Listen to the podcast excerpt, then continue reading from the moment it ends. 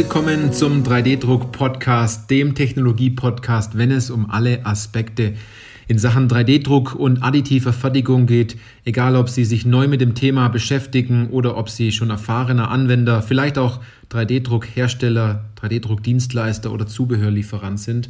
Weil es geht immer darum, ob Sie Ihren 3D-Drucker im Griff haben oder ob der 3D-Drucker Sie im Griff hat. Ich bin Johannes Lutz und ich freue mich auf diese Podcast-Folge, weil diese Podcast-Folge den Titel trägt, warum 3D-Druckteile richtig teuer sein können. Na, das haben Sie vielleicht auch schon erfahren, wenn man sich ganz am Anfang mit dem Thema 3D-Druck beschäftigt und man hat vielleicht ein bestehendes Bauteil einfach äh, drucken lassen wollen und dann kriegt man heraus, hm, ist ja ganz schön teuer. Dann zieht man so ein langes Gesicht und denkt sich, gut, der ganze Plan, mit dem alle sagen, 3D-Druck sei günstiger und viel schneller und äh, viel innovativer, das ist dann im Schluss endlich gar nicht aufgegangen. Also dieser Gedanke kommt leider, und das muss ich ganz offen und ehrlich so sagen, ganz oft aus dem Einkauf, weil einfach dieses Wissen nicht da ist. Woher sollen denn die Einkäufer das wissen, dass man das Bauteil im Vorfeld auch ein bisschen anpassen muss, äh, um natürlich auch den Aspekt ähm, äh, der hinter der Einkaufsabteilung steht, natürlich Teile immer zur richtigen Zeit, am richtigen Ort mit der richtigen äh, Qualität äh, zum richtigen Preis auch zu haben oder wenn möglichst immer zu dem günstigsten Preis ähm, da zu haben, das geht dann meistens nicht auf mit 3D-Druck. Und es ist ganz wichtig, dass wir da heute in dieser Podcast-Folge ähm, drüber sprechen, denn äh, ich habe ein paar Punkte für Sie vorbereitet, damit diese 3D-gedruckten Teile ja, nicht teuer sind oder wenigstens nicht noch teurer werden oder teuer bleiben. Denn äh, da wird ganz oft ein Denkfehler gemacht, wenn man glaubt, dieses Bauteil oder diese Baugruppe oder diese Anwendung, die man hat, eins zu eins kopieren zu müssen. Das funktioniert nicht. Wenn Sie bereits gute Erfahrungen gemacht haben mit einer konventionellen Fertigungstechnologie, Fräsen, Drehen, ähm, Metallguss, Spritzguss, äh, das Biegen von Blech und Sie sagen, das passt, warum sollten Sie da eine Veränderung vornehmen? Wenn Sie aber sagen, der Preis ist mir zu hoch und das Bauteil ist mir zu schwer und man könnte dort noch was integrieren oder das Bauteil ist generell schwer lieferbar, die Spritzgussform ist nicht mehr verfügbar, etc., etc., etc. Gibt es ja viele äh, Herausforderungen, Problemstellungen. Dann macht es Sinn, darüber nachzudenken, die additive Fertigung einzusetzen wenn es darum geht, etwas Bestehendes ähm, ein Stück weit zu verändern. Wenn es aber darum geht, etwas Neues zu schaffen, dann sollte man am besten sofort in 3D-Druck denken, ähm, um Kosten und Zeit einzusparen. Wenn natürlich nicht eine super hohe Stückzahl dahinter steht, wenn eine Stückzahl dahinter steht, die die Technologie auch meistern kann. Aber was sind jetzt diese Punkte, damit man diesen Denkfehler nicht mehr macht? Warum 3D-gedruckte Teile oft zu teuer sind. Und ich kenne das, wenn äh, mir 3D-Druckdienstleister, die bei uns in der Beratung sind, äh, sagen, gut, wir haben das Angebot rausgeschickt, aber das wird dem Kunden nicht gefallen, aber er wollte es im Endeffekt so haben. Dann ruft der Einkäufer meistens zurück und sagt, ja, sag mal, äh, ich habe gemeint, 3D-Druck ist viel einfacher, viel günstiger, viel schneller lieferbar. Was, was ist denn da los? Ist es nur bei Ihnen so oder ist es bei allen so? Aber jetzt zu den Punkten. Der erste Punkt ist, dass man eine Unflexibilität bei seiner Geometrie hat. Das heißt, 3D-Druck lebt einfach von Gewichtsersparnis, von der Vermeidung von Materialanhäufung, von der richtigen Konstruktion angepasst auf die Funktion, von den passenden Schnittstellen zu den angrenzenden Bauteilen ähm, und natürlich alles, was auf dem Weg notwendig ist. Davon lebt 3D-Druck dieses Bauteil konstruktiv zu verändern, um es für diese Technologie passend zu machen. Denn sie haben immer ein Dreieck aus Qualität, Kosten und Zeit. Das ist im Endeffekt immer dieses Spiel und das kennt eigentlich jeder äh, Einkäufer oder jeder Konstrukteur, dass man sich äh, in diesem Dreieck sozusagen ähm, gefangen fühlt. Aber diese Unflexibilität der Geometrie, oder wenn man sagt, ja gut, jetzt müssen wir das auch noch umkonstruieren, dann muss ich Ihnen ganz ehrlich sagen, dann ist die Umkonstruktion, die ähm, natürlich mit einem Aufwand äh, verbunden ist, im Sinne von, dass man vielleicht, es gibt ja viele Dienstleister, die dort Pakete für Umkonstruktion anbieten, zwischen 500 und äh, 3.000, 4.000 Euro, womit man schon viel umkonstruieren kann, kann ich Ihnen sagen. Die ist man nicht bereit zu investieren, obwohl man in Zukunft die Bauteile viel schneller bekommt und durchaus dann auch einen viel günstigeren Preis für das Bauteil hat, weil man es auf die Technologie angepasst hat. Der zweite Punkt ist natürlich, wenn man sagt, gut, wir haben das Bauteil jetzt ähm, entsprechend mit der richtigen Geometrie versorgt. Ähm, Sie haben sozusagen das Bauteil wie nach wie Knetmasse geformt, anstatt wie Bauklötzchen. Dann muss man natürlich das richtige Verfahren auswählen. Und auch hier ein großer Denkfehler ist, das Bauteil ähm, mit vielleicht dem gleichen Material herstellen zu müssen, das äh, vorher gegeben ist. Das bedeutet, dass man versucht, es exakt so zu kopieren vom Werkstoff her. Wenn Sie dort also jetzt aus Metall eine besondere Legierung haben, dann äh, und diese Legierung nicht grundsätzlich notwendig ist für die Anwendung,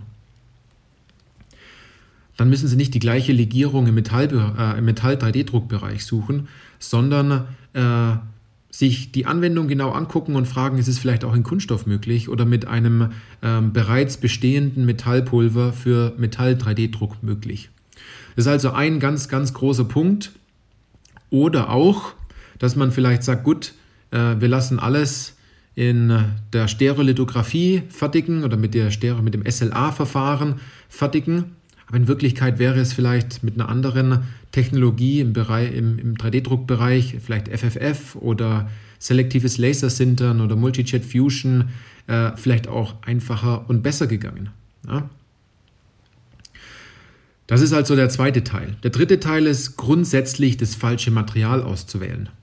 Nur weil vielleicht die Anwendung im Vorfeld das Bauteil aus Peak war, aber es vielleicht gar nicht notwendig ist, dieses Bauteil aus Peak zu machen, heißt es lange nicht, dass Sie das Bauteil wieder aus Peak drucken müssen, sondern vielleicht aus einem anderen Material, aus einem anderen äh, Kunststoff oder vielleicht auch sogar aus, aus einem Metall, wenn es im Vorfeld, äh, wie gerade eben aus Punkt 2, äh, auch eine andere Legierung möglich ist. Also diese beiden Punkte, die spielen immer zusammen, Verfahren und Technologie, aber das ist ein riesen Kostentreiber falsches Material, falsche Technologie und äh, verhärtete Denkstrukturen in der Konstruktion.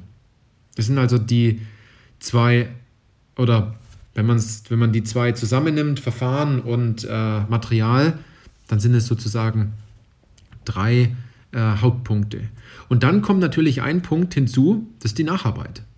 Denn äh, umso besser man im Vorfeld konstruiert und es an das Verfahren und an das Material anlehnt, umso weniger muss man Nacharbeit in das Bauteil stecken. Nacharbeit versteht sich darin, dass Supportstrukturen, also Stützstrukturen vom Bauteil entfernt werden müssen oder dass das Bauteil lackiert werden muss oder wenn man das falsche Verfahren auswählt, dass bestimmte Schichten sichtbar sind, die vielleicht für ihre Anwendung nicht sichtbar, äh, sichtbar sein sollen.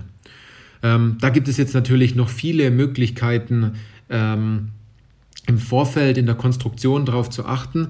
Aber das wäre auf jeden Fall einer der größten Kostentreiber, äh, auch die, das Thema Nacharbeit. Denn wir von 3D-Industrie arbeiten sehr eng mit 3D-Druckdienstleistern zusammen und wir wissen, was dahinter steckt. Das ist also nicht so, dass äh, man diese Realität oder die wahrgenommene Realität so wahrnimmt, dass das Bauteil äh, im Metall-3D-Druck äh, man das einfach so aus der Maschine nimmt, fertig, sondern das Bauteil muss von dem Pulver be, ähm, äh, befreit werden. Es muss, äh, hat vielleicht noch einen besonderen Temperierprozess im Nachgang. Die Stützstrukturen müssen entfernt werden. Das Bauteil muss nachgeschliffen werden. Vielleicht muss noch drüber gefräst werden. Ähm, das kommt immer darauf an, wie die Geometrie im Vorfeld ausgelegt ist und welche Toleranzen Sie haben möchten in dem Bereich. Ja, da ist es vollkommen normal, dass bei einer Kleinserie von 20, 100 Stück, dass der Mitarbeiter bei den Bauteilen, wenn es ähm, schlecht konstruiert ist und ähm, vielleicht auch das falsche Material dafür ausgewählt wurde im Metallbereich, dass der Mitarbeiter des Dienstleisters durchaus da äh, 20 Stunden dran sitzt, die Bauteile von der Stützstruktur zu befreien. Und das ist natürlich ein ganz, ganz großer Kostentreiber an der Stelle. Aber Sie sehen, umso mehr Wissen man im Vorfeld hat, umso mehr man hinterfragt, umso mehr man äh, geistige Flexibilität zeigt, eine Veränderung herbeiführen zu lassen, umso eher spart man viel Geld, viel Zeit äh, und ist zusätzlich noch innovationsstark im Unternehmen. Und das ist sozusagen der fünfte Punkt, auf den ich eingehen möchte. Das heißt, auch wenn es vielleicht Ihnen jetzt äh, im Podcast, wenn Sie jetzt zuhören, nicht gefallen wird und äh, bitte sehen Sie sich da nicht persönlich angegriffen, aber das ist einfach diese geistige Unflexibilität und diese ständige Rechthaberei, ähm, zu glauben, es selbst besser äh, zu können und ständig damit zu versuchen, die additive Fertigung zu benutzen, den Preis günstiger zu machen, ohne im Vorfeld diese ein, die Schritte 1 bis 4 durchzugehen. Vielleicht gibt es auch noch ein paar Schritte mehr, ja, Sie spüren jetzt mein Grinsen, ähm, die im Vorfeld äh, gemacht werden müssen, um den Preis noch weiter zu drücken. Aber ähm, einer der ersten und wichtigsten Schritte, das ist hier der letzte Schritt, den ich hier nenne, das ist einfach diese geistige Flexibilität, dass diese verhärteten Denkmuster, die doch da sind, dieses Ego des, äh, des einen dort meistens unterbewusst ein Stück weit ähm, leitet, zu glauben, man macht mal kurz eine Anfrage bei den Bauteilen, bei einem Dienstleister und äh, man bekommt dann auf einmal, siehe da, einen günstigeren Preis und die Welt wird dann auf einmal besser.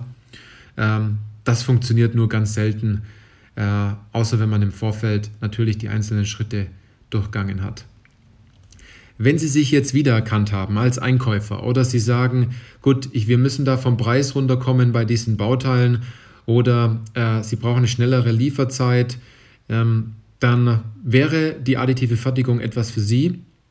Aber das sollte man im Vorfeld genau prüfen lassen und es ist meistens in einem kurzen Gespräch am Anfang schon getan, um diese Fehler, die man hier leider machen könnte, ähm, und ich sage da ganz einfach, es kann durchaus sein, dass Sie mit Ihrer Entscheidung, niemand trifft von Grund auf einfach eine schlechte Entscheidung, sondern mit den Informationen, die Ihnen für diese Entscheidung, dass die zum Schluss auch zu Erfolg führt, dass diese Entscheidung, die Sie doch treffen, einfach in zwei Wochen oder in zwei Monaten, dass doch die Bombe, die Sie sich dort ins Haus gelegt haben, dass die danach hochgeht und dann haben Sie ein ganz anderes Problem, dass wir äh, im Endeffekt nicht durchspielen sollten, weil das ist einfach super unangenehm, wenn Bauteile nicht lieferbar sind, wenn die Bauteile beim Kunden brechen, nur weil man meinte, man muss jetzt die additive Fertigung nutzen, um an einen bisschen günstigeren Preis zu kommen.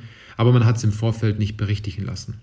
Dafür bieten wir Beratung an. Wenn Sie also an der Stelle stehen und sagen, ähm, die Kosten der Bauteile sind ein Thema und auch die Lieferzeit und Sie wollen dort was verbessern und Sie sind bereit, über eine rote Linie zu gehen, aber wenn Sie über die rote Linie gehen, einen guten Weg zu haben, einen guten Berater zu haben, der Ihnen Ratschläge gibt, dann kommen Sie zu uns ins kostenlose Erstgespräch, tragen Sie sich dort ein und wir finden in den ersten Gesprächen genau heraus, ob sich das bei Ihnen lohnt und ob wir die Schritte dann gehen oder ob Sie im Einkauf andere Wege gehen sollten, um äh, an günstigere Bauteile zu kommen. In dieser Hinsicht viel, vielen Dank fürs Zuhören und bis zur nächsten Podcast-Folge.